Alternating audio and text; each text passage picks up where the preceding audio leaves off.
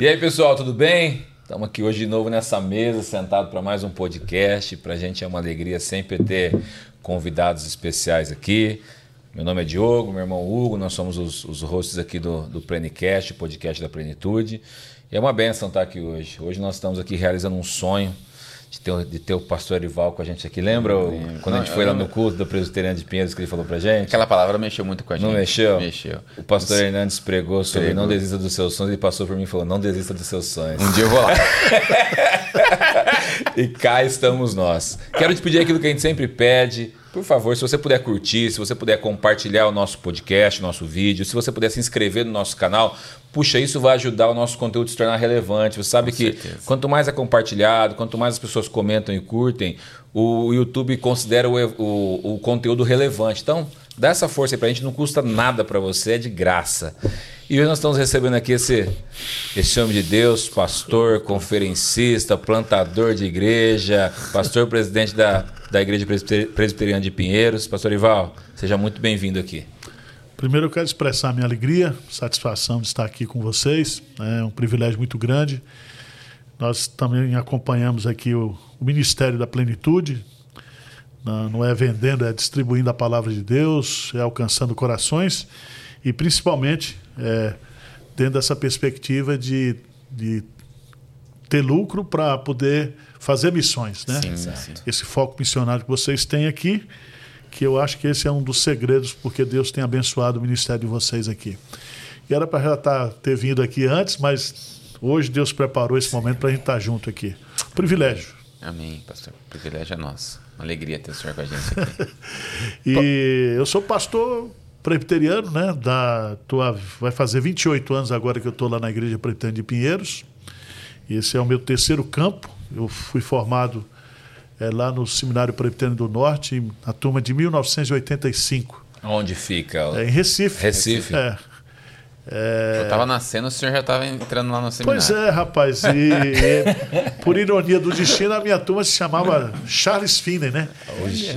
Que a turma hoje diz que toda a desgraça do evangelismo moderno foi o... inclusive o sistema de apelo. Mas Charles Finney sempre foi inspiração, né? Ele foi um dos líderes do avivamento dos Estados Unidos. E a nossa turma era meio... Era presbiteriana, mas tinha sempre uma, um veio pentecostal, assim, avivado, né? E eu estou aí, a, a gente somar aí, graças a Deus, Deus tem preservado a gente do ministério. E eu sou, tenho um chamado muito claro, desde a minha entrada no ministério, é, de trabalhar com plantação e revitalização de igreja. Meu foco é missionário, então Sim. eu não tenho dúvidas de que é, Deus nos chamou essa, esse é o negócio da igreja, Sim. é ganhar almas plantar igrejas, alcançar o maior número possível de pessoas. E a gente observa que igrejas que não têm essa pegada missionária, que está fora do foco missionário, as igrejas estão estagnadas, Exatamente. as igrejas estão morrendo. Sim, sim. As denominações que antes eram denominações missionárias, hoje estão estagnadas também porque abandonaram a missão. Né? Então, para mim, isso é uma, é uma. Eu tenho consciência disso, meu chamado foi para isso. A gente conversava aqui antes sobre missões, pois daí ferve no nosso coração. É, o senhor estava é. falando, a mente já estava indo longe já. Estava é, pensando em é. vários projetos, já falei, olha só. É, é uma coisa muito interessante. Eu, quando comecei no, no, no seminário, eu tinha 17 para 18 anos, né? Eu já comecei ali, fui para o seminário com esse chamado, porque eu, eu gostava, na minha 16, 17 anos, trabalhava com pregação em rua, né? E era no caminhão com aquela caixa Giannini, o um microfone. O, né? senhor, o, senhor, o senhor nasceu na Bahia? Bahia, Bahia. Sou baiano branco, como diz a turma aí, né? É na região lá de Vitória da Conquista, região sudoeste da Bahia. E eu fui estudar em Recife. A minha igreja era a Igreja Pretana de Vitória da Conquista. E desde quando eu cheguei no seminário, eu trabalhei com o nosso pastor lá, que era o professor de evangelismo. O meu primeiro ano foi no sertão, né, no sertão da, da Paraíba, e a gente estudava até sexta-feira, sexta-feira entrava no ônibus, ia nos finais de semana para o Alto Sertão mesmo, naqueles lugares que ninguém ia, né? E desde aquele momento, daquele tempo, a gente, a gente é, teve esse chamado específico mesmo para missões, né? Então, é, no meu primeiro campo, em, quando eu me formei em 1986, eu peguei uma congregação em Jequié, na Bahia, que tinha quase 70 anos, que era congregação. Em dois anos nós conseguimos organizar a igreja. Depois eu fui para Olinda, o meu segundo campo, entre 88 até 95. Ali também nós plantamos acho que cinco ou seis igrejas. E hoje eu estou na Igreja Presbiteriana de Pinheiros. Nós já plantamos aí acho que dezenas de igrejas. Hoje a nossa igreja, a Igreja Presbiteriana de Pinheiros, é uma igreja missionária. Né? Eu digo sempre isso, né? 63% da arrecadação vai para a obra missionária. É um bom, é muito, é, é um muito, hoje, expressivo. É, né? Hoje nós temos é, mais de 150 missionários, campos missionários sustentados pela igreja. Isso Brasil e mundo. Mundo, é mundo. Quem não faz igreja aqui não faz em lugar nenhum. Então a gente, quem Exato. tem paixão missionária, é, evangeliza no condomínio, evangeliza na cidade, na região. No mercado, mundo. na padaria, é, no açougue. É, não tem. Quem, quem tem paixão missionária, quem tem. É um estilo de vida, né? Sim. É um estilo de vida, não é uma, uma, uma coisa, um espasmo que você tem missionário, né? Vocês têm alguma meta é, anual de plantação de igreja, pastor? Um alvo? A, a, gente trabalha assim, por exemplo, em 2012, nós fizemos um levantamento aqui em São Paulo de 645 municípios, a igreja presbiteriana estava ausente em 423. E nós lançamos o projeto de plantar 50 igrejas em 50 cidades que não tinha. Conseguimos. É, o ano passado, nós lançamos um projeto de plantar 100 igrejas em cinco anos aqui no Brasil. E aí nós levantamos pequenas congregações, congregações pobres, que já têm um trabalho começado que precisa de um empurrão. Sim. Às vezes, Incentivo. Às vezes terminar um templo, Sim. às vezes ajudar com mil, dois mil reais no sustento do obreiro. Então, nós, eu acredito que o ano que vem, em quatro anos, a gente consegue organizar essas 100 igrejas. Que legal. A gente antes, constrói antes templo. Tempo. Esse ano nós estamos construindo 18 templos, né, com recursos próprios, né? Isso tudo da presbiteriana de Pinheiros, Só mesmo. Pinheiros. Não, é, não é uma convenção da convenção não, presbiteriana. Ela, não, é, eu entendo aí que eu acho que é uma questão de. A gente tem uma filosofia baseada no livro de Atos dos Apóstolos, né? A nossa visão missionária é fundamentada. A gente tem um, um livro, né? Plante Igrejas, e agora o Grande Comissão, onde a gente tem os, os dez princípios de plantação e revitalização de igreja no livro de Atos. E está claro em Atos dos Apóstolos que quem planta a igreja é a igreja local. Sim. Né? É, é, é, a grande comissão estabelece você fazer discípulos. Quando você faz discípulos, tem um grupo de discípulos, você organiza uma igreja. E essa igreja, toda igreja local, é uma agência missionária. Então não é a denominação, não é a convenção, não é a junta de missões, é a igreja local. Né? Você pega as, as cartas de Paulo, primeiro ele vai nas três viagens plantando igrejas, depois ele escreve as igrejas. Sim. Quando, quando essa igreja ela vai ser consolada em Apocalipse através de João, ela começa com sete cartas às igrejas, né? Cristo escreve. E, e, é tão interessante que não é uma carta circular, é uma carta específica para cada igreja. Uhum, e sempre as cartas terminam dizendo: quem tem ouvidos, ouça o que o Espírito Santo diz às igrejas. Então, é, hoje a gente tem contato é, mundialmente hoje assim a nossa igreja ela faz parte de um grupo aí de umas 100 igrejas que tem essa visão, esse foco. Né? Eu tive agora recentemente na Coreia e, e, e cada vez mais hoje diminui a influência das denominações, das convenções e está crescendo essa questão do network de igrejas. Das igrejas locais, locais. mesmo umas com as outras. E, e uma coisa boa que está acontecendo, eu falo aqui no Brasil também, que a gente está fazendo isso no sertão, é que a gente não está preocupado com a denominação. Então, é por bom. exemplo, nós estamos plantando igreja no sertão, nós, estamos, nós temos parceria com igrejas batistas, com os irmãos da Assembleia de Deus, né? A gente fura os poços das comunidades da Assembleia de Deus e a gente tem, tem um projeto aí que é liderado lá pela AMES e pela Instituto Água Viva, do, do seu Antônio da Forte Leve, né? Uhum. E a gente está a gente tá Forte junto Leve com... é aquela que fabrica as caixas, caixas d'água, né? Eles, eles, têm, eles têm hoje um projeto missionário, eles têm, eu participei agora, mais de 700 missionários no sertão. Puxa, que legal. É uma, é, uma, é uma empresa com visão missionária. Legal. Que legal. E eles cuidam dessa parte e a gente cuida da parte de plantação, né?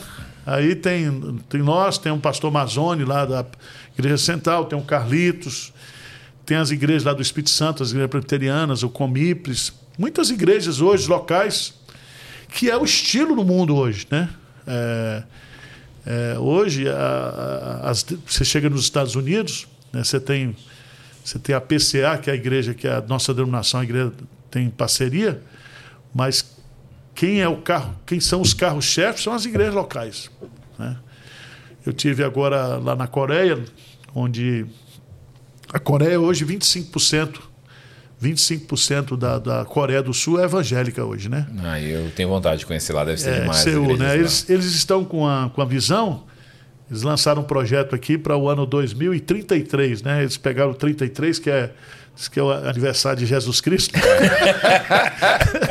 Tudo tem, tem mistério, né? e eles querem ver se alcança 50% da Coreia, né? O movimento que eles estão Deus. trabalhando para isso, né? E de fato você vê que realmente o que fez em 60 anos tirar a Coreia de uma situação de pobreza total para ser uma décima economia no mundo foi o trabalho da igreja. Exato. A influência do evangelho, da educação. Uma igreja que ora muito também. Ora né? muito. É, nós somos parceiros da igreja, a maior igreja presbiteriana, a igreja Sarangue, que fica lá em Seul, eles têm 120 mil membros na igreja local, né? E a gente, nós somos parceiros. Então, as parcerias de igrejas locais hoje é que tem, um, tem- que tem alavancado a obra missionária. né? Pastor, o senhor hoje, assim, é, pode ser uma impressão errada que eu tenho também, mas é, as denominações brasileiras, é, na, sua, na sua maioria, parece que esqueceram um pouco de missões. O pessoal não, não, não entende a importância é, é, das missões. Como o senhor vê essa questão missionária no Brasil hoje mesmo? É, a questão é o seguinte: isso aconteceu no mundo todo, né? As denominações vieram através dos missionários americanos. Os missionários fizeram um grande patrimônio, criaram também muitas escolas, universidades e hospitais. E a política eclesiástica, né, que é uma coisa muito prejudicial. Né? As denominações elas estão muito envolvidas com a questão da burocracia é, você pega, por exemplo, a Batista, né, quando tinha, tinha a Juerp, tinha a Juvep, tinha os colégios. A igreja presbiteriana, por exemplo, tem o Mackenzie, que é uma força né, Eu educacional. estudei no Colégio Batista de Pois Campinas. é, pois é. Então, e aí o que, que aconteceu? Os pastores eles começaram a se envolver mais com essa questão da política eclesiástica, né, a ter cargos, a ter posições dentro das denominações. E isso esqueceram o, o- o foco principal da igreja local, né? E aí, por exemplo, hoje, se você pegar, fizer um levantamento, eu estou falando das denominações históricas, né? Sim. Batista, presbiteriano. Hoje, acho que 60%, 70% das igrejas locais têm menos de 100 membros. E essas denominações que têm crescido, como aqui em Campinas, Nazareno e outras, a própria Batista da Lagoinha, está crescendo com Batista e presbiteriano. Sim, é. É, porque o As pessoal. pessoas estão deixando as denominações. Porque é, perdeu-se o vínculo hoje denominacional. Sim. Né? É. É, as pessoas elas estão entendendo o seguinte: onde tem a ovelha, né? onde tem pasto, eu vou. Sim. Onde tem palavra, onde tem compromisso missionário, eu vou dar o meu dinheiro, eu vou dar o meu dízimo ali, porque eu estou vendo que o dinheiro está sendo investido na obra. Exato. Né? Tem muitos casos. Você vê o retorno né, do seu Sim. investimento, né? É porque, por exemplo, você tem igrejas locais que não tem nenhum campo missionário, mas tem dinheiro aplicado do banco, como se igreja fosse um- um- uma agência bancária, né? Exato. E os pastores, na sua grande maioria, também, aí vem um problema de, de formação de seminários. Os seminários, eles optaram muito mais por essa questão acadêmica de ter mestrado, doutorado, eh, áreas específicas como aconselhamento, eh, teologia, eh, apologética, esqueceram a questão Missional mesmo. missional, né, que é o ponto que é a missão da igreja. É, aliás, o Oswaldo Smith diz: uma igreja que não evangeliza não é evangélica. Exato. É o, é o foco É, da pode- igreja. Você pode ter, botar o nome que você quiser, mas não. é, e outra coisa, é, igreja que não evangeliza, ela se fossiliza. Né? Então acontece, por exemplo, em igrejas, nós temos denominações históricas também, que além de não fazer missões, abraçaram o liberalismo. né? Exato. Aí começaram a duvidar da Bíblia como palavra de Deus. abraçaram, as igrejas históricas que abraçaram o, o, a questão da ordenação feminina, é, de serem igrejas inclusivistas, no Sim. sentido de trazer é, é, práticas pecaminosas, achar que tudo é normal, fazer Sim. releitura de Bíblia. Essas denominações históricas estão morrendo. Aconteceu lá nos Estados Unidos com Tem a nossa. acontecido com força nos Estados Unidos. Sim, né? a nossa mãe, a igreja mãe, a PCUSA, né? Ela hoje ela tem pastoras, tem pastores e casamentos de pessoas homossexuais. Você chega, por exemplo, lá em Boston, em Harvard, né? Que foi uma, foi uma universidade é, protestante. Sim, sim. Todas essas universidades criadas com dinheiro de dízimo de crentes fiéis, hoje abraçaram o liberalismo. Nós né? tivemos em Chicago esse ano numa feira de livros e Sim. nós ficamos espantados, as Isso. igrejas, porque nós estávamos, nós chegamos na semana da passeata LGBT lá. Sim. E todas as igrejas, católicas, protestantes, Isso. com as bandeiras bem grandes, Isso, hasteadas do movimento tal. Eu fui lá em Boston, em Harvard, lá perto. de- Então, as igrejas no entorno, todas elas com aquela bandeira com arco-íris dizendo: venha, nós somos uma igreja inclusivista, né? E aí isso. Aí começa, é aquilo que a gente fala, eles começam a ter uma teologia para justificar a ética, né? Sim. Aí se afastam da Bíblia. Sim. Se afastam Que da precisa, Bíblia. tem que tirar a Bíblia de- de- do Tem, centro, não tem, que tirar, como. É, porque aí que eu falo, não é uma questão de estratégia, não é uma questão de você alcançar a nova geração, que, que os princípios são os mesmos. Você pode mudar a estratégia, mas o cerne, a palavra de Deus, você não pode se afastar. E não tem jeito, olha, é- é- é, um dos princípios é, que está lá em Mateus 24, né? É que o evangelho do reino será pregado a todas as nações, então virá o fim. Então, missões é uma condição escatológica. Então, você não A pode gente abrir. tem que pregar para Jesus voltar logo. ver o fim. É, então não tem como, não tem como. E, e- e Pedro fala de apressar a vinda de Jesus, né? Então, e hoje eu acho que com os recursos que nós temos, é, nós estamos usando uma estratégia muito interessante lá, e agora talvez com a inteligência artificial vai ajudar muito a gente. É, por exemplo, nós temos é, no nosso playlist lá da, da Igreja, nós temos os nossos sermões em oito línguas. Em mandarim, francês, alemão, russo, Isso nos, nos Spotify, nessas. nessas... não, no, no- nos sermões. A gente tem uma Ah. playlist com sermões. Que legal. E a gente, por exemplo, nós tivemos no ano passado, lá na- quando começou a guerra da Ucrânia com a Rússia, nós temos um nosso, um- tem um irmão nosso aqui que a gente, que ele, por ser neto de missionário russo, ele banca essa questão das das, da- da- das, Das tradu- traduções. das traduções. Nós tivemos sermões lá do pastor Hernandes, sermões que a gente pregou lá, com mais de um milhão de, de acessos né, no YouTube. Em, em russo. Em russo. Ele, ele botou Meu 50 mil Deus. reais para fazer o. A, Tradução. Não, a.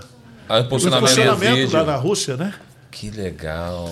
Hoje, hoje, por exemplo, hoje você tem os sermões em mandarim, né? E a, a turma assiste, né? Porque é, o, pessoal da, que persegue a igreja, eles são muito bobos, né? Eles acham que derrubar templo, queimar a Bíblia, matar crente, isso impede o avanço da igreja. Quanto mais mata crente, mais o reino cresce. A igreja sempre foi perseguida. Quanto mais isso aí- bate, mais cresce. É, mais cresce. Então, a gente. Essa questão é uma ilusão. E a gente achar que, é- que também o mundo vai falar bem da igreja, vai, vai apoiar a igreja, dá- isso aí é besteira.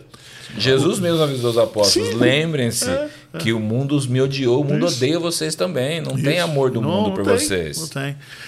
E, e também. é, é aquele negócio, né? a gente não precisa da parceria com Satanás porque o evangelho crescer, né? Exatamente. A igreja sempre cresceu. cresce e está crescendo. Né? Aí é uma questão de visão. Né? É, quando, quando Isaías entra lá no templo, né? Que foi o ano que morreu o rei Uzias, ele viu Deus assentado no alto sublime trono. Se você olha para a história e vê que Deus está no trono, aí você se anima. Exato. Então, por exemplo, vocês não vão vender livro. Se vocês ficarem olhando para a economia do país e as informações que vocês têm de economia, vocês, vocês fecham a plenitude. Então, a gente entra num buraco e vai chorar. Vai chorar. Então, o que nós temos que fazer é trabalhar, é crer na providência de Deus, é crer que Ele é que manda os recursos. É ele que, que coloca no coração do, do, do comprador lá de comprar. É, é ele que faz tudo. Sim. Então, essa questão da dependência de Deus é, é, é justamente a motivação que a gente Sim. tem para fazer tudo na vida, né? Então, a gente, a gente aprovou o orçamento agora, né? É, de missões, da junta missionária. Nós não temos nada. Então, o que é que nós temos? Nós temos Mateus 7, pedir, pedir, dá-se-vos-á, pois todo aquele que pede recebe. Eu tem não tem. Fé. Né? É a fé. Sim. Né? A gente tava no, nós tivemos um encontro de empresários de uma igreja de um pastor amigo nosso ano passado, eu, e a gente finalizou lá, eu finalizei orando, e eu falei, gente, nós vamos olhar para as perspectivas nacionais de economia, a gente entra em parafuso. É. Mas eu quero dizer uma coisa para vocês: a economia do céu nunca entrou em crise. Isso. Então, se é. Deus ele, ele tem propósito através da sua vida, da sua empresa, é. fique tranquilo que Deus vai, vai te abençoar. E até aproveitando falando isso, pastor, na igreja de Pinheiros, vocês fazem algum trabalho com empresários, conscientizando eles de eles serem uma coluna no reino? A gente está pensando em fazer isso. Né? Eu, lá é interessante, porque a igreja de Pinheiros é uma igreja. Ela, hoje ela está na sede com quatro, chegando a 4 mil membros, e a gente tem poucos empresários. Então não dá para eu fazer a corrente ah, dos empresários lá. Sabe? Interessante. é, é e, e, a minha experiência, gente, eu vou dizer o seguinte: eu acho que você motivar é, empresários, nós estamos agora com a parceria lá com Cabreira, com a rede, a rede não, com o Tela, que é aquele trabalho que é feito aí pelo Paulo. É um, é um movimento, né? E fé e trabalho. Eu acho que isso é uma coisa muito boa para abençoar o empresário. Mas quem está no chão da fábrica, na igreja, sabe que, independentemente de empresário, de quem quer que seja, Deus levanta os mantenedores. Sim, sim. sim. É, é, é, eu acho que é bom, sim. eu acho que tem que trabalhar. Eu, eu tenho falado isso lá na igreja. A gente tem, tem despertado, tem mostrado. A gente fez agora em agosto, em, set, em outubro, na primeira semana de outubro, a gente faz o, o, o orçamento de missões, abre todos os projetos e convida esses empresários cristãos. Olha, está aqui. Né? Vocês vão investir Onde vocês querem investir? Tem furar poço, tem construir templo, tem sustentar missionário. Você, é como se você abre um leque para o cara, porque quem trabalha com igreja sabe, tem gente que gosta de, de investir em missões, tem gente que gosta de investir em construção de templo, tem gente que quer apoiar o trabalho lá na Cracolândia de resgate Sim. de vidas. Quer dizer, cada pessoa também, o doador, ele é, é uma incógnita. Ele, ele, ele quer doar num projeto que, que ele acha que Deus está induzindo o seu coração. O que a gente tem que fazer é o seguinte: a gente tem que falar, olha, nós temos aqui esse leque. Né? Onde você, você pode escolher. Você pode escolher. Né? Você tem, por exemplo, você pode, a plenitude pode ajudar um projeto social aqui em Campinas, pode, como vocês estão ajudando lá sim, no Paquistão, sim. você pode ajudar lá no Sertão. Então, isso aí é uma coisa que a gente. A gente porque é, eu digo sempre, né? É, eu sou uma pessoa que eu peço muito. E eu não tenho problema com isso. É, é, às vezes a gente é criticado por isso, né? A Bíblia fala que tem o dom de, de dar. Sim. O dom lá em Romanos, capítulo. Muita gente não quer esse dom, mas eu, eu acho que a Bíblia fala que mais bem-aventurado é dar do que receber. Então, quanto mais você dá, quanto mais você investe, mais abençoado você é. Sim. Mais Deus vai lhe dar para você. você, né? você é como se fosse um canal de bênçãos, né? E uma coisa que eu, que eu vejo sempre assim é o seguinte: é que nunca faltou. O dinheiro não vem antes. Mas ele vem na hora. Ele vem no percurso. É, é como diz Abraão: Abraão né, partiu, né, obedeceu, mas ele não sabia para onde ele ia. Sim, exatamente. Ele partiu. Né? Lá, Atos, capítulo 16, quando o texto, quando Atos encerra o evangelho, diz que Jesus Cristo o Jesus Cristo foi assunto aos céus e assentou-se, né, foi entronizado como Senhor. E aqui na terra, os discípulos começaram, saíram pregando a palavra. E diz lá que o Senhor ia confirmando com sinais. Né? Sim. Então, é, é, eu digo sempre, é no processo que a, que, As coisas que, que a coisa né? acontece. É como os dez leprosos, né? Os dez leprosos eles foram curados porque creram na palavra de Jesus e foi lá mostrar para o para o sacerdote. Sim. Foi no percurso. Então, se o cara tem coração fraco, tem pressão alta, então não entra no negócio desse. Vai surtar. É, o, o, problema cara... é que é. as pessoas colocam as igrejas todas no mesmo balaio. Não. Então, poxa, a igreja quer o meu dinheiro porque o, é, o dinheiro é para o pastor. As pessoas querem colocar, tem essa imagem da igreja, essa imagem é errônea. Eu sei. É. é. mas também é o seguinte: uma coisa que a gente faz lá é trabalhar com transparência. Eu gosto sempre de dizer lá na igreja, nós temos uma assembleia anual, para onde está indo o seu dízimo? Exato. Certo? Então, não tem. Se você faz com transparência, por exemplo, é, eu tenho o hábito, eu, toda sexta-feira eu salto um relatório, por exemplo, da, das campanhas, campanha de, de poço, campanha de, de cesta básica, a campanha que a gente está fazendo lá para a expansão da sede. Então a gente não, não tem como. Hoje você não tem como esconder. Sim. É, hoje é o que eu digo. É, é, se você não trabalhar com transparência, você não capta recurso. Exato. Porque uma das coisas que, que o investidor quer saber é para onde está indo o dinheiro. Sim. sim. Né? E não tem ninguém mais bobo hoje. Não, não. Não tem ninguém mais bobo. Né? É, por exemplo, a gente pega casos, eu pego assim. É, casos, falou, oh, pastor, eu estou dando dízimo aqui na minha igreja, mas a igreja não tem um campo missionário, não sustenta um missionário, o que é que eu faço? Eu vejo o senhor aí. É, é, pedindo oferta, tem campo. Porque Jesus já disse que a, a demanda é mais, maior do que os recursos. Né? A seara é grande, os trabalhadores são poucos. Sempre vai faltar. Vocês estão lá no Paquistão, se vocês quiserem plantar mil igrejas no Paquistão, tem gente para plantar. Não, tem, tem. Entendeu? É, é. Os, a, a, as carências são maiores do que os recursos. Agora, tem muita gente que acha que o recurso que ele tem é dele, não é de Deus, né? E ele perde a bênção e o privilégio de ajuntar tesouro nos céus. Sim. Porque a gente não vai levar nada daqui. Nada. E a gente tem que não pensar, poxa, a minha, a minha é, contribuição é. vai mudar a vida de pessoas. Você vai chegar lá no céu e o cara falar, rapaz, obrigado pela plenitude, vocês mandaram furar aquele poço, construir aquele templo, olha, eu fui para lá, eu conheci o evangelho porque vocês tiveram coragem de investir lá, de sustentar um missionário. Isso é que vai ser a nossa alegria no céu. Exatamente. Né? Não tem, não, não temos... Apocalipse 22, 12, se eu não me engano, Jesus disse: eu, eu, eu, Eis que eu venho em breve, recompensarei a cada um por suas obras. Sim, sim, não tem. É, é investir no tesouro celestial, é pensar é. nas coisas lá de cima, né?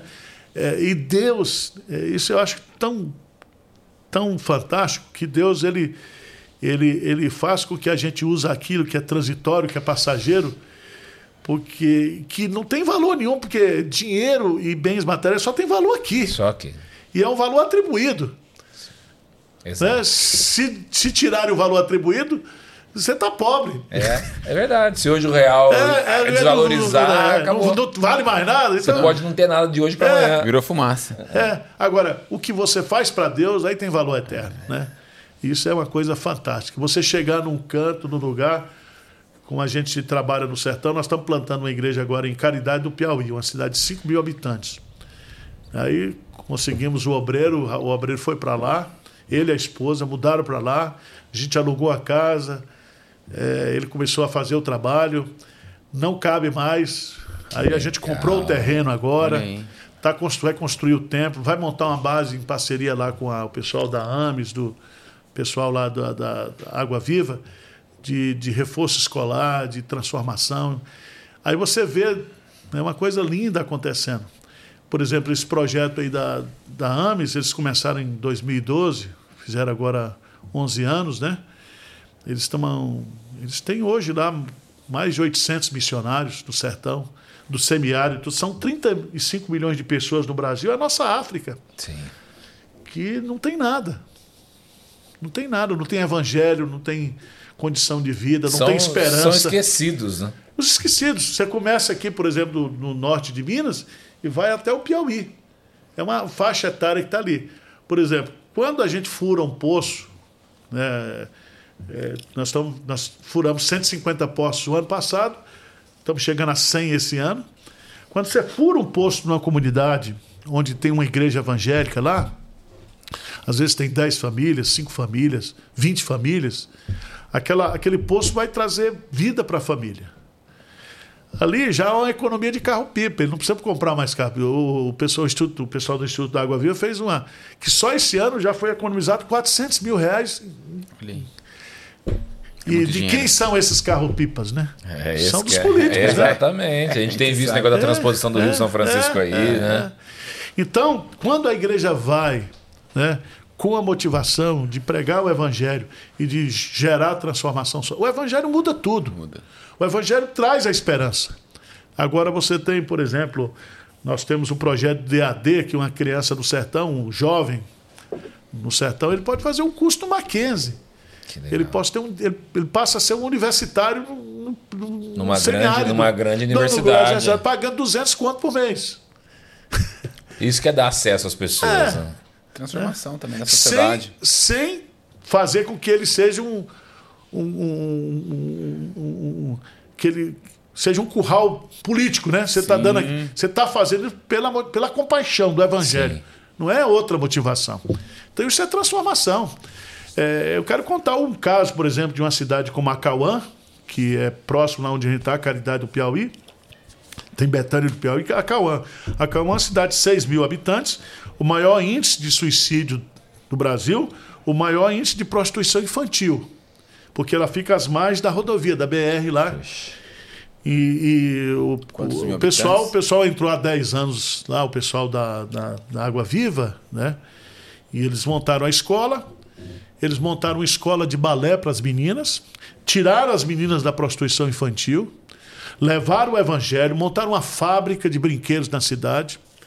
Hoje a Cauã mudou todos esses índices. Todos esses índices foram mudados. Tem quantos mil habitantes lá? 6 mil habitantes. Essa é uma cidade que tá menor, menor do que um bairro em Campinas. condomínio aqui em São É, exato. Mas onde o evangelho chega, traz a esperança, traz, traz a, a transformação, né, a mudança. A igreja é muito importante para a sociedade. Sim, sim. A sociedade sem, sem a igreja, a sociedade está tá lascada. Não, o mundo está pior por causa da igreja. Exatamente. A influência É da o igreja. sal da terra. É, é isso aí. Pastor, como que foi essa, essa transformação sua no, no, no sentido de já um pastor sênior e de repente ter essa, esse- essa vida aberta para a internet, virar um influencer e tal? Eu vejo sempre seus vídeos lá no TikTok. Tá respondendo um vídeo no TikTok, tá ali no podcast, no YouTube. Como, porque a gente sabe que o senhor é de uma outra geração, uma geração É. anterior à informatização, né? É, aconteceu uma coisa interessante. Em 2011, porque é o seguinte, a gente está antenado. Você é pastor, né? Você é pastor, então seu foco é gente. E aí você vai analisando as tendências, né? Então você não consegue alcançar hoje as novas gerações usando a metodologia da minha geração. Sim. né? Então, desde 2011, a gente começou na Igreja Preta de Pinheiros a mexer com isso. Então, na época, eu, pregava, o pastor Hernandes pregava, aí tinha um CDzão, a bolacha, aquela bolachança, né? Aí a gente tinha o reprodutor. Então, o cara pregava, você corria com a- o negócio, reproduzia para vender o. Na hora ali já mesmo. levar o- ah. Aí fomos para Bandeirantes, começamos só que a Bandeirantes, a gente, é muito caro. Você pegava os horários. A madrugada já estava com os, os neopentecostais. Sim. Aí você pegava os horários sete da manhã, oito da manhã, que ninguém assistia. E aquilo passou uma vez, aí nós entramos no YouTube. Então, desde 2011, nós estamos no YouTube, porque o conteúdo fica. Sim. E aí a gente começou a investir. Certo?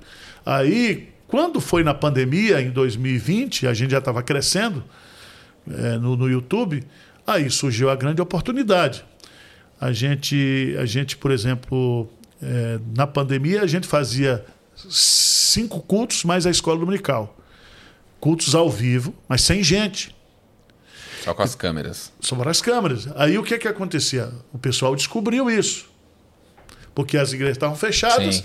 as pessoas trancadas é, com transtorno mental dentro dos apartamentos, das casas. Você- Você lembra que foi a loucura? Deus. E aí a gente cresceu. A gente tinha o Pinheiros Produções, que a gente sentou assim e disse: gente, nós vamos montar uma TV.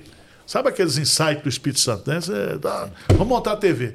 Pastor, como é? Não, nós temos um mês para montar. Nós vamos inaugurar a TV daqui a um mês, no aniversário da igreja. O pessoal já ficou doido lá, saiu É, aí, correndo. aí ele falou assim, mas e o dinheiro para montar a TV? Eu falei, eu vou pedir. Eu comecei a pedir. Aí na primeira semana nós levantamos 250 mil. Cada Magic câmera dessa aí custa 30 pau, 40, com as câmeras, é, com as é, lentes. as lentes são caras. Em, em duas semanas nós levantamos 500 mil, em um mês nós inauguramos a TV. Aí nós fomos, precisamos de uma casa e compramos uma casa por 2 milhões e meio. Compramos à vista. Deus mandou o recurso. A gente foi lá conhecer. Aquela casa que a gente conheceu, né? É. E está lá funcionando. Hoje, hoje nós estamos, nós, nós somos a maior igreja online do Brasil, do mundo hoje. Porque eu, tive lá na Coreia, o pastor coreano falou: Arival, como é que você consegue? Eu tenho 120 mil membros e tem 100 mil no canal do YouTube. Você tem, tem membro que não está inscrito. 20% dos membros não estão inscritos. Você está com 1 milhão e 300 mil inscritos e está com 4 mil membros. Pois é, mas é porque o brasileiro também gosta de internet, né? De redes sociais. Então, tem a cultura também. Isso aí, veja bem, não foi nenhum plano estratégico, foi Deus. Entendeu, meu irmão? Não tem, não tem. É, se eu chegar aqui e disser, não, isso aí foi uma bênção de Deus, foi Deus que honrou o esforço da gente, né? Só isso, não tem. É, qual é o segredo? Por que, que Deus tem abençoado a plenitude? Porque Deus está querendo Exatamente. abençoar. Exatamente. Não é porque vocês são mais não. empresários, mais. mais é, Deus nós somos, nós somos os mais burros de Campinas. E nem nos achamos, e nem nos achamos os, os mais capacitados. Isso, isso, mas Deus, tem, Deus quer abençoar quer, e pronto. Acabou.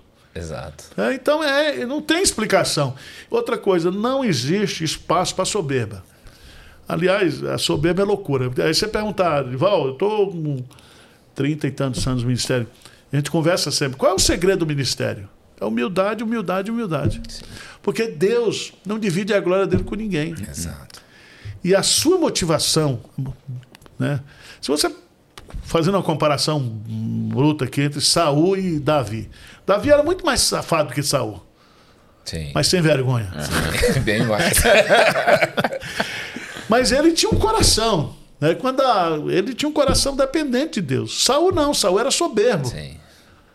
Então a soberba precede toda a ruína. A soberba né, expulsou Lúcifer do céu e um terço de anjos, expulsou Adão e Eva do paraíso. Grandes ministérios, grandes pastores, grandes igrejas, grandes denominações caíram por causa da soberba. Sim. Né, a soberba precede a ruína. Então não adianta. Então, é, o que a gente tem que andar, como diz lá Miquel, é andar humildemente na presença de Deus e com temor, porque não somos nós que trabalhamos para Deus, né? É Deus que trabalha para a gente. Exato. Deus não é servido por mãos humanas. Sim. Então, esse é o princípio da vida. E ele não precisa da gente também. Não precisa. tem isso precisa, também. Né? É, é, não precisa da gente. É. a gente tem que ser grato a Deus por usar a nossa vida, porque se ele não usar a nossa, ele vai usar de outra. Ah, isso é besteira, né? É. Pastor, a igreja a gente tá falando sobre missões aqui, o pessoal sempre fica brincando, falando que ah. presbiteriano e reformado não faz missões, não, não prega que tá todo mundo salvo já. E tá vendo? Não é verdade. É. Isso, isso, aí é um grande equívoco. Não é? É um equívoco é, isso. Veja bem, se não existisse a doutrina da eleição, você não teria motivação missionária. Sim. Porque você pregaria e ninguém se converteria. Uhum. Exato. Certo? A doutrina da eleição, esse é um dos princípios que a gente encontra em Atos.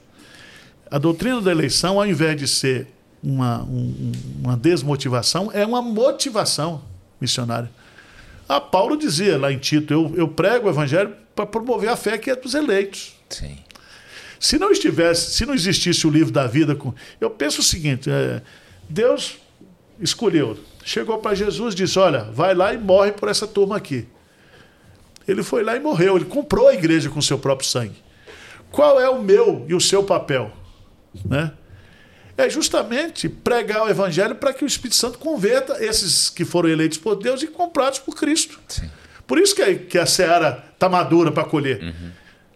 Entendeu? É então, a, a, doutrina da eleição e a doutrina da expiação de Cristo é, é a base. Por isso que Jesus fala para os discípulos: assim como o Pai é, me enviou, eu também vos envio. O que nós estamos fazendo é dando continuidade ao que Deus começou antes da fundação do mundo. Sim. Então, eu, Jesus, ele, ele, ele, ele, ele pagou o preço da redenção. O que nós temos que fazer agora é pagar o preço da proclamação. Sim. Porque a fé vem pelo ouvir, ouvir. e ouvir a palavra de Sim. Deus.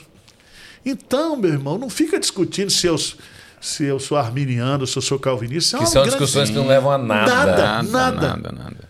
Nada. O pessoal briga aí na briga. internet, quebra o pau por é. isso. Aliás, aqui não tem o que fazer, porque não tá. Porque geralmente nós temos no, na, na nossa denominação aquele pessoal que é hipercalvinista. Ele acha que é o seguinte, que você não precisa fazer missões. Você organiza o culto, prega que Deus vai mandar os eleitos. Isso não está na Bíblia. E nem é o que, nem é o, que o Novo um. Testamento mostra não, pra gente Jesus também. deu a grande comissão. Sim. Você tá falhando, Você tem não que ir vai. atrás Vão do pecador, não é o evangelho. pecador vir para a igreja. É. Entendeu? É, Então, é, se você não sai para. Hoje, por exemplo, o que eu falo, né? Vocês, é, aquele modelo de igreja histórica que nós tínhamos, que o cara faz um culto no domingo, um culto de quarta ou quinta-feira de doutrina, de oração, e domingo de novo, essa igreja não existe mais. A igreja hoje é 24 horas, Sim, certo? Porque as, as pessoas estão ligadas 24 horas. exato. Então, por exemplo, é, nós temos a, a PPTV. É uma TV 24 horas. Então, qualquer hora que você ligar lá, tem gente assistindo. Eu sempre vejo os programas. Tem o pastor Vinícius lá, que é nosso amigo, eu vejo ele fazendo uns programas de casais É, lá. tem, tá. tem, tem conteúdo Muito pra legal, tudo, muito né? legal. Tem conteúdo para tudo. Porque hoje, é, você tem um porteiro que que está ligado, ele, ele passa a noite ali. Tem um cara que trabalha no hospital. Você vive numa sociedade 24 horas hoje. Sim. Então não adianta. Como foi que os neopentecostais cresceram no Brasil? Usando os horários da É, madrugada. televisão. Madrugada. É. O cara, por exemplo, o cara quer se matar, ele procura igreja, tá tudo fechado, ele vai para TV. Aí ele vê lá, hoje ele vai para aqui, Vai pro YouTube.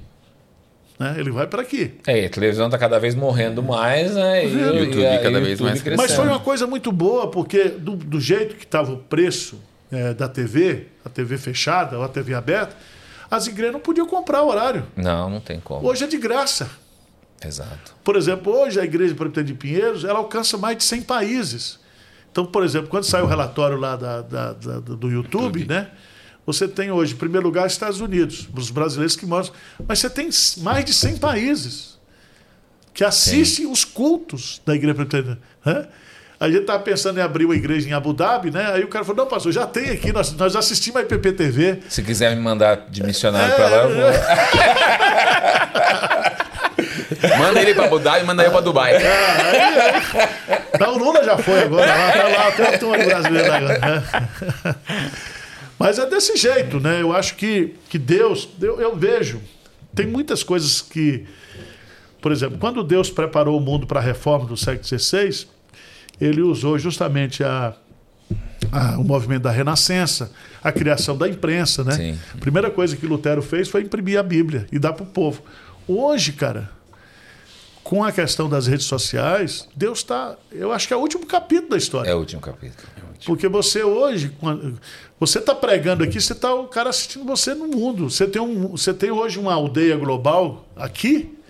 O pastor Ronaldo Lidório ele sempre usa, né? Ah, Quando você estudava, tinha os cinco continentes. Agora você tem um sexto continente, que é a, A internet. Internet. né? E, e, e o cara, por exemplo, tem a, a diferença do fuso horário, mas quando ele acorda, ele assiste o culto do domingo à noite. É, o pessoal do The Chose esteve aqui com a gente um tempo atrás, que a gente distribui os produtos deles. Eles contaram pra gente que um dos países que mais acessam o aplicativo e assistem é o Iraque. Pois é. Então, lá do outro lado do planeta, como as pessoas hoje têm acesso ao evangelho de maneira facilitada. É, e, é uma coisa interessante. Por exemplo, eu estava vendo o relatório da Sociedade Bíblica do Brasil. Eles continuam vendendo Bíblia, é o livro mais vendido, mas hoje, hoje a turma é, acessa a Bíblia online, né? Acessa. E ainda vende-se muita Bíblia. Bíblia. Porque a gente tem aquele apreço. A, gente, a papel, gente é é. o povo do livro, É, né? é, Então a gente tem um apreço pelo papel, por estar com a Bíblia na mão. É diferente. Eu digo lá, né? Quem vai pro culto com celular, a Bíblia no celular, é canivete. A espada mesmo é o. E o, o celular dá muita distração. canivete. Essa eu nunca tinha ouvido, não. É canivete. sa- Você quer a espada do Espírito, é a Bíblia, velho. Aquela É. impressa que você anota ali. Tem muita acompanha. distração, você tá com o celular, chega uma mensagem no zap. Aí você fica ali tentado, fala, nossa, olha ou não olha. É Aliás, eu, eu, eu não levo o celular pro culto, né? O pastor Hernandes leva porque ele faz aquele videozinho assim. Pior que vai mesmo. É, mas eu não levo não para não, não ter distração, porque sempre. Olha, É? Esse domingo, eu também só uso Bíblia no papel, eu uso no celular. Tô aqui em algum lugar, não Tem, tem, não sim, tô tem uns que não levam a carteira para não dar oferta. Deixa no carro. e nem o celular pra não fazer o Pix. É, E aí o meu pastor, ele, ele falou, pega sua Bíblia. Aí ele falou, Bíblia do... Não, tem que ter Bíblia de papel pra você poder folhear a Bíblia. É. Cara, justo nesse domingo, O que, que eu fiz? Esqueci a Bíblia no carro. Eita. E eu? Aí ele fala isso, eu distribuo Bíblia e tô com a Bíblia no celular. Ai, gente, que vergonha. É, é a mesma coisa de você mudar a versão. Por exemplo, a gente, eu estava conversando com o Hernando, nós estamos velhos, né? A gente decorou os versículos tudo na versão. Agora vai, vai, vai mudar de versão para eu decorar tudo de novo, não dá, né? Vocês usualmente da revista atualizada. né? É, é, é, usamos esse aí. E que hoje tem um, é um português difícil para a nova geração, né? É, mas Vai, vai. Não, vai, vai. é, o Acostuma. pastor Jeremias disse assim: quando você prega a Bíblia, Deus mistura a palavra dele com a da gente. Geralmente a turma esquece a palavra de Deus, mas da gente, você conta uma piada, diz, pastor, eu gosto do senhor por causa das piadas. Eu falei, rapaz, eu prego, eu prego a Bíblia, você gosta. É O cara, não, o cara não esquece a piada, a ilustração, né? Mas não, foca na Bíblia, né? Tem que focar Quando a na gente Bíblia. foi lá na palavra de. Pinheiros, que o, na segunda que o pastor Hernandes é, pregou, depois o senhor subiu, estava no altar, o senhor É. subiu lá com ele no púlpito. E aí o senhor a sua história, quando o senhor veio É. da Bahia, que a sua parteira foi batista. Aí o senhor falou assim: se ela descobrisse que eu ia virar e me tornar presbiteriana, ela tinha torcido meu pescoço. É. Tinha feito as, as parteiras do Egito né? Benção. Eu, eu provoco os batistas. Porque hoje é interessante. Hoje tem. Teve uma época em que muito presbiteriano virou batista, virou nazareno. Hoje está. Tá, tá o contrário também. Tem muita gente. Por exemplo, nós recebemos agora, acho que mais de 200 pessoas da CCB, né? Jovens casais, casais. É isso que eu estou falando. Aquele, aquele vínculo denominacional ele está sendo substituído pelo vínculo local, onde a pessoa ele quer é, o alimento da palavra, onde tem alimento bíblico, ele vai. Né? Aí é uma coisa que a gente sempre diz: não adianta você levantar cerca. Você tem que melhorar o pasto. Boa. Se você não melhorar o pasto, a ovelha não vai. É, Não vai. Porque a, a ovelha pode ter a maior consideração com o pastor, mas se ela não está sendo alimentada, ela vai procurar o alimento em outro lugar. Né? Pastor, eu assisto alguns episódios lá do, do Arivalcast, já assisti alguns. Certo. E, e eu vejo que o senhor trata assuntos polêmicos, eu acho muito legal. Isso, por exemplo, o senhor fala sobre aborto, sobre homossexualidade. O senhor fala realmente a posição bíblica disso sem, sem ter o problema em defender a Bíblia. Como é isso? O senhor recebe muito hater por causa disso? O senhor recebe muita. Rapaz, eu, eu, eu tenho muitos amigos homossexuais, né? O meu, o meu, o meu personal mesmo, ele, ele, é, ele é casado com um homem, né? Ele fez a opção sexual dele, eu respeito. E ele disse, pastor, só vai me casar? Eu falei, não, eu não caso. eu só caso homem com mulher. Ele disse, "Tá." Então, eu acho o seguinte, eu acho que a gente tem que respeitar as pessoas, né? É, dentro das suas. Não é só na questão sexual, em outras áreas também, né? Agora, o que é bíblico, o que é princípio da palavra de Deus, é inegociável. Agora, você também não precisa ficar ofendendo as pessoas. Exatamente. Né? Então é o seguinte: é, é, é, a questão da homossexualidade, da prática homossexual, é um pecado, biblicamente falando. E vai ser pecado o tempo todo. E eu não preciso é, é, é, destratar uma pessoa e não tratá-la bem porque ela fez essa opção. É a mesma coisa do cara que bebe, Exato. do cara que fuma, que cheira. Né? Agora, a, a questão é que você tem que pregar a palavra de Deus. Você não tem. Eu digo o seguinte: você não tem opção, você não tem autonomia naquilo que você vai pregar. Né? Então, Paulo diz a Timóteo: prega a palavra, porque vai chegar um tempo que as pessoas não suportarão a sã doutrina. Sim, sim. E ficarão com coceira no ouvido para ouvir novidade. Então eu não estou nesse time. Né? E eu acho que as pessoas também, elas que vivem no pecado, elas vivem incomodadas. Então elas precisam desse confronto da palavra. É uma necessidade. Por isso que a Bíblia fala que onde não há profecia, o povo se corrompe. Sim. Entendeu? Então é um ledo engano as, as, aqueles pastores e aquelas igrejas que abrem mão de pregar a palavra achando que isso vai fazer um bem para a pessoa. Não. É um mal. De- escondem a verdade. É a né? mesma coisa. Quando eu falo para o crente ele ser um dizimista fiel, ele ser um ofertante generoso, eu não estou pedindo, eu não estou fazendo mal para ele, não. Eu não estou pedindo nada para mim. Sim. Eu, como tá pedindo pastor, eu tenho que instruir. É. Ele- se ele não for fiel, ele não vai ser abençoado.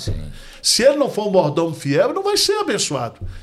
Então não adianta. A mesma coisa de você também, eu estou falando, você está falando da prática sexual é, de, pessoas do mesmo sexo, que a Bíblia condena, a mesma coisa do adultério, da Sim. prostituição, da fornicação. aborto, de tantos outros do aborto, né, do racismo. Sim. Né? O racismo é um pecado grave.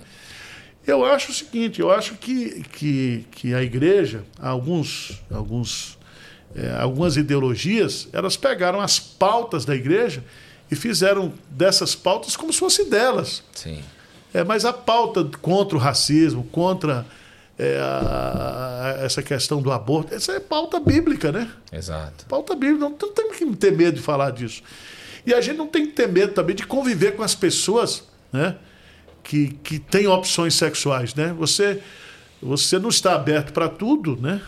É, mas ao mesmo tempo você não pode é, desrespeitar uma pessoa pelas opções que ela tem. Né? É, e colocaram esse estigma na igreja também, né? Ah, a igreja é contra, a igreja. Quer dizer, deixa eu, me- deixa eu- colocar melhor a pergunta. Colocaram esse estigma da, da- que a igreja trata mal, que a igreja É, mas isso ofende, aí, isso aí é- né? é justamente uma forma de, de, de estimular a perseguição contra a igreja. Sim, Porque, veja bem, é, quem, quem por exemplo, é, quando você vai, vai condenar a questão do pecado, é, o que é o pecado? O pecado é você colocar é, a criatura no lugar do Criador.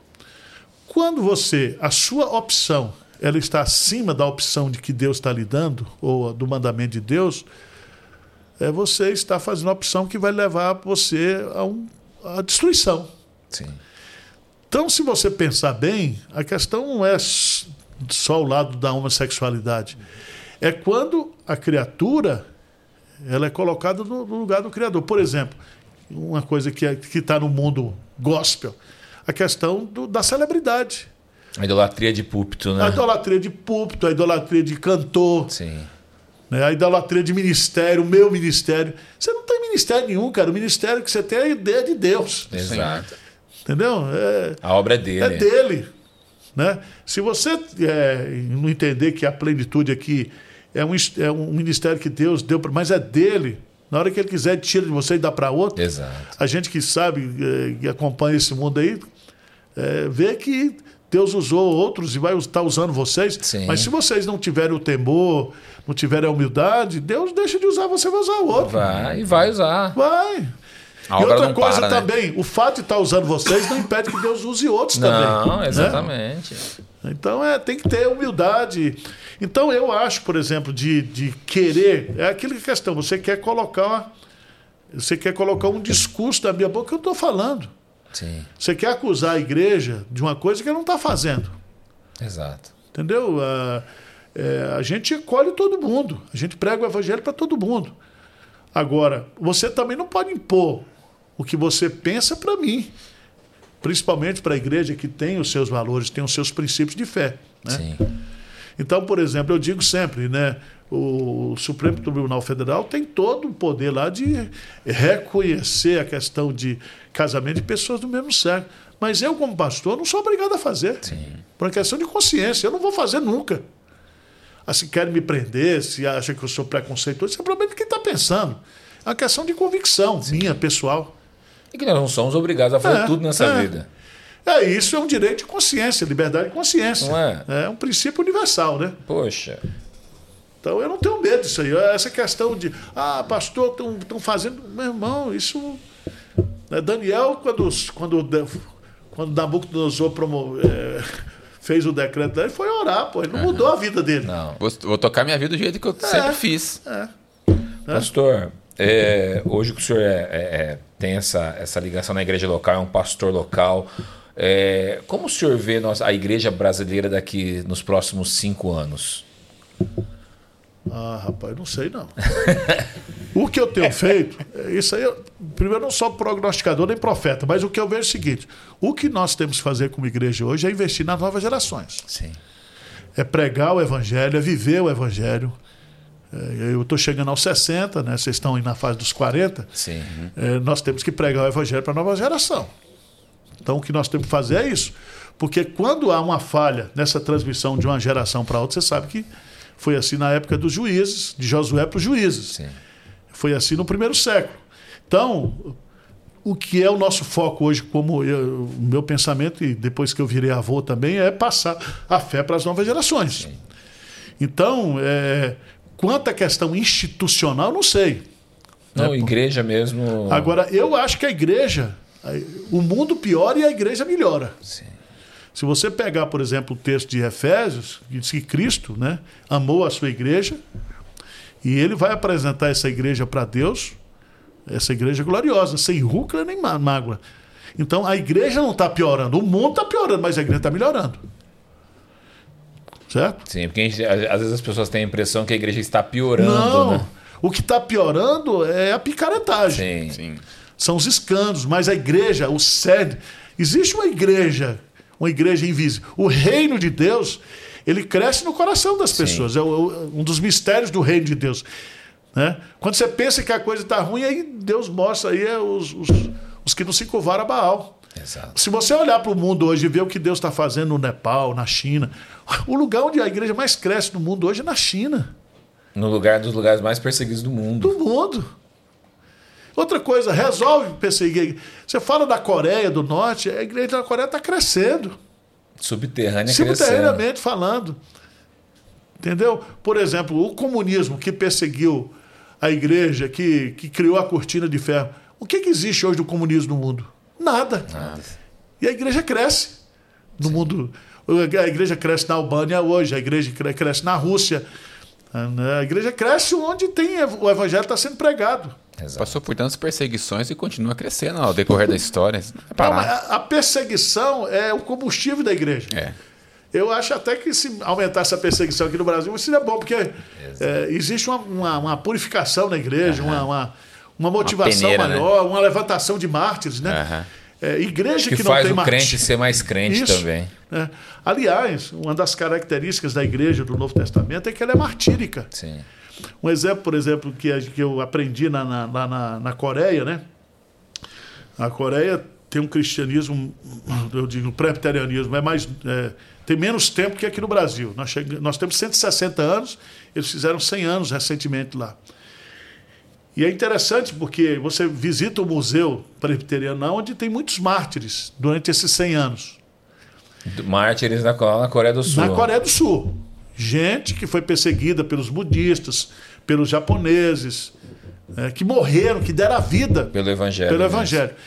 Quando você sai, aí tem um espelho na saída. E quando você sai, você olha para aquele espelho e, e, a mensagem é o seguinte: você pode ser o próximo Uau. integrante do museu. Porque uh, uma das, na, das na, um aspecto da natureza da igreja é martírica. Né? Aliás, Jesus disse isso lá quando o pessoal pede a posição, né? Os, a mãe vai pedir, ó, eu quero um à direita, olha, o cálice que eu vou beber, vocês, vocês podem beber, que é o cálice do sofrimento, do martírio. Não existe igreja sem, sem, sem esse aspecto martírico. Sim. Nunca eu, existiu, né? Nunca existiu. Né? Você pode, pode fazer um estudo do cristianismo, né? onde for, sempre Sim. aconteceu. A história é muito linda, a história da Coreia, porque é, quando na Coreia do Sul eles vieram por, por aquele rio Han, né? entrando os ingleses com, com carregamento de Bíblia, né? E ali eles foram pegos e o missionário foi morto. Só que o missionário, naquele afã de.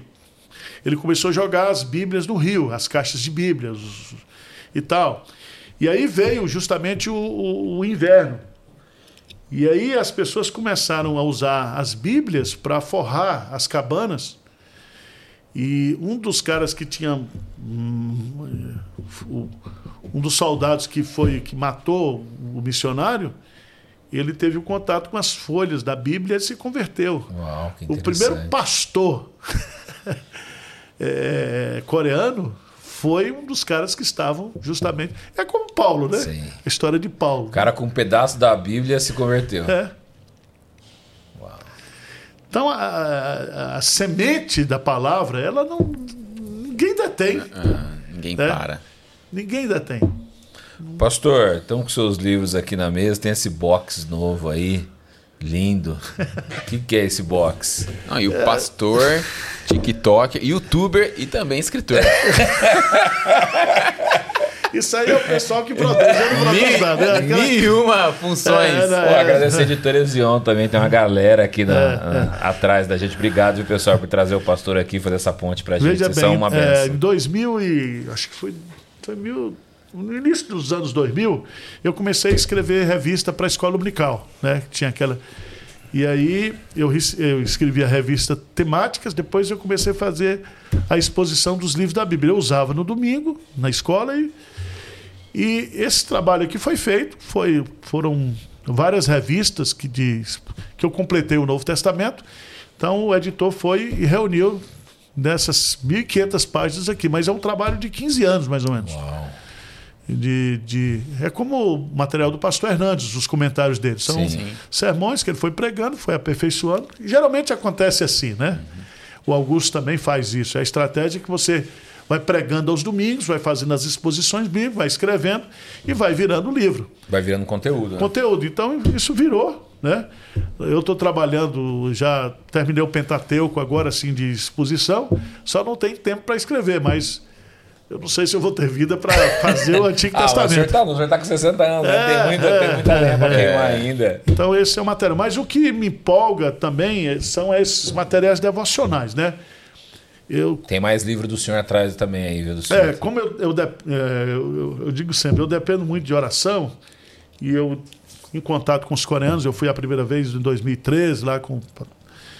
Eu me apaixonei por essa questão de madrugada de oração, de orar, de orar as promessas de Deus, né? Então eu, eu produzi três, são três é, livros, que são três devocionais de 365 mensagens orando as promessas de Deus Um por dia. um por dia. Só promessa. Né? Porque isso é uma coisa que os puritanos fizeram, o Spurgeon explorou muito isso, e os antigos faziam. E eu fui descobrindo na Bíblia que, você lembra que quando as coisas apertavam para os reis, para os profetas, eles sempre apelavam para Deus, Sempre. para E dava, aliança. e dava certo, né? É. A maioria das vezes dava certo. Não dava certo, porque quando, é o que, o que o Spurgeon diz, quando você ora uma promessa, a garantia da resposta já está ali na promessa. Sim.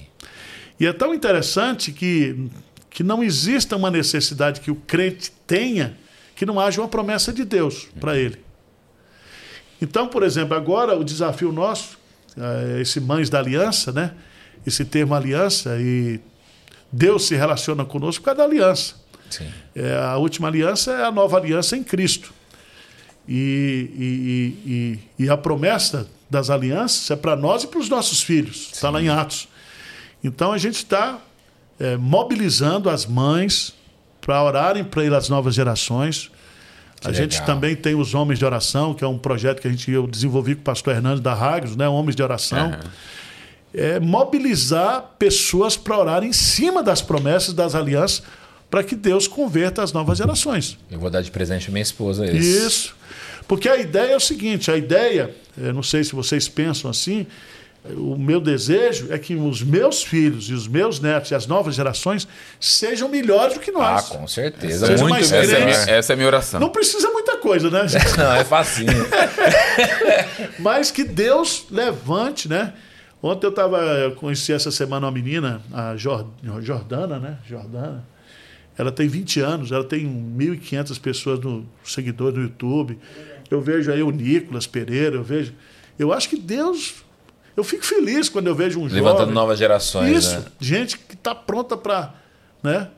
É, e vejo também, eu conheci o, o- o Luciano Camargo, que se converteu recentemente. É, eu né? vi lá no Sim, podcast lá. É, do- ele do deu o testemunho dele, uma coisa linda do que Deus está fazendo na vida dele, na família dele. Ele tem duas filhas adolescentes.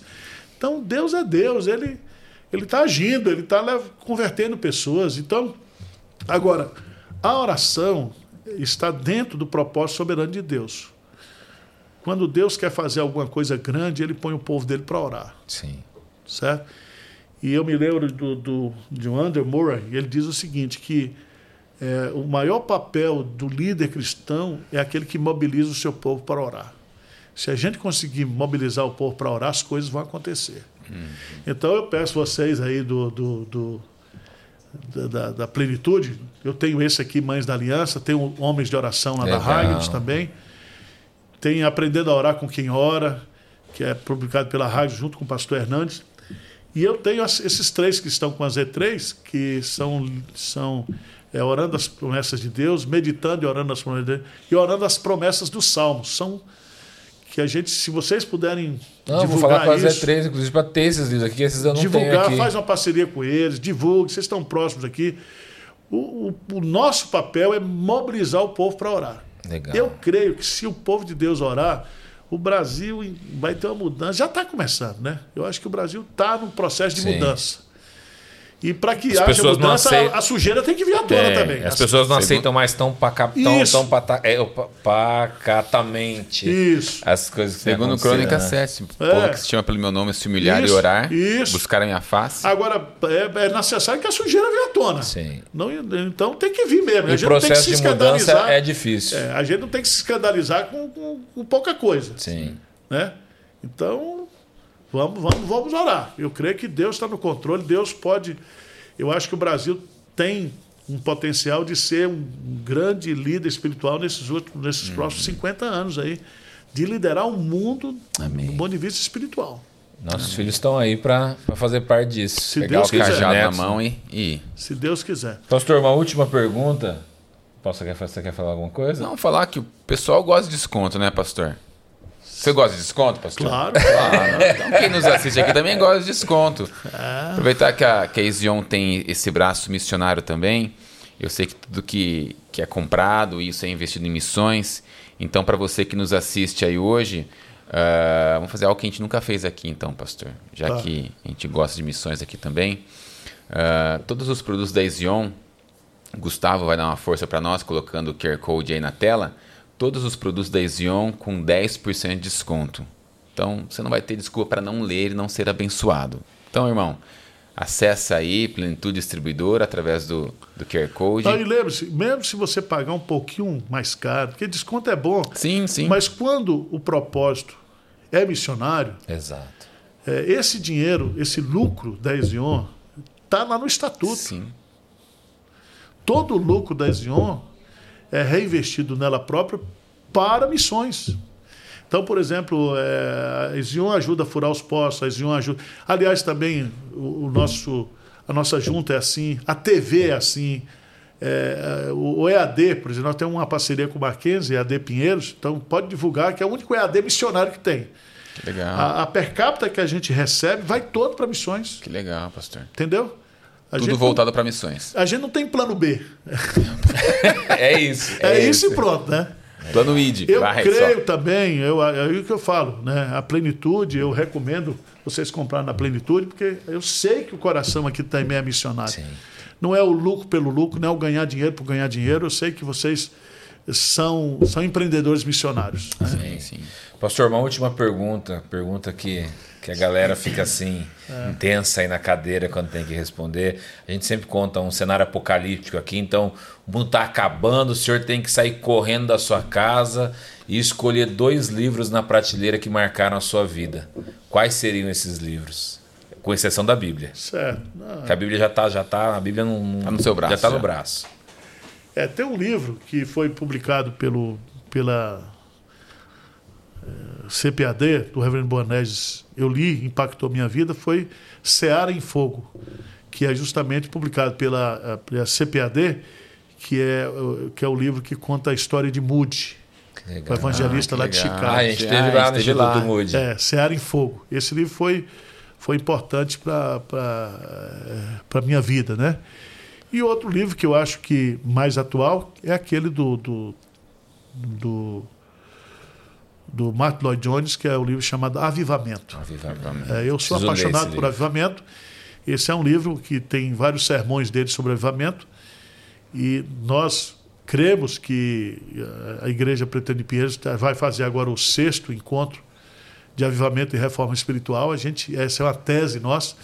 Nós estamos lançando o livro agora. Você pode pedir lá para o pessoal da Ragnos. A gente vai lançar em, novembro, em fevereiro, que é, é Fogo e Calor, que é um livro sobre sobre não fogo e calor não é luz e calor que é justamente são, são oito capítulos, eu escrevi quatro, o Reverendo- Hernandes quatro, falando sobre avivamento. Que legal. Então é um livro que, que que está junto com esses outros aí para abençoar o povo, para despertar o povo.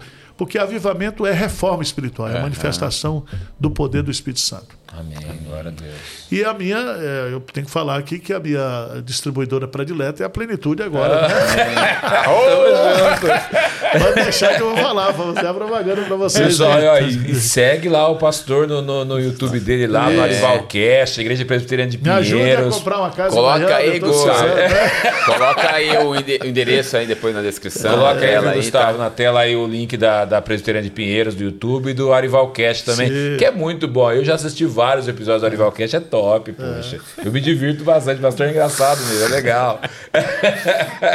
Tá, muito obrigado Tá, pastor, por estar aqui. obrigado. Agradeço pelo privilégio de estar aqui. Muito obrigado pelo pessoal da Ezion que proporcionou e que Deus continue abençoando vocês aqui e protegendo vocês de maus negócios e de gente ruim. Amém. Vamos terminar orando? Pastor, pastor pode orar Vamos. por quem está assistindo esse, esse episódio?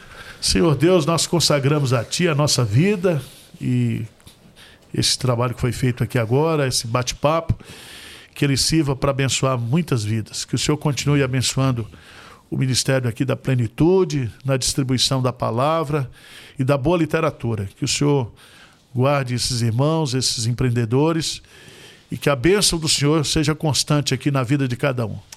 Que o Senhor nos guarde do maligno, nos proteja do mal e nos dê um dia abençoado na tua presença. Em nome de Jesus. Amém. Amém, amém. Pastor, obrigado. Pastor, viu? obrigado a vocês. Foi uma Prazerzão. estar aqui. Encerra aí, vai. Valeu, pessoal. Se você gostou, eu amei o papo. Tava numa expectativa de receber o pastor aqui. Foi muito bom. Espero outras vezes aqui, o pastor, o senhor voltar aqui para estar com a gente. Então eu te peço que você curta, compartilhe com o mais pessoas que você puder. Deus te abençoe e até a próxima. Valeu.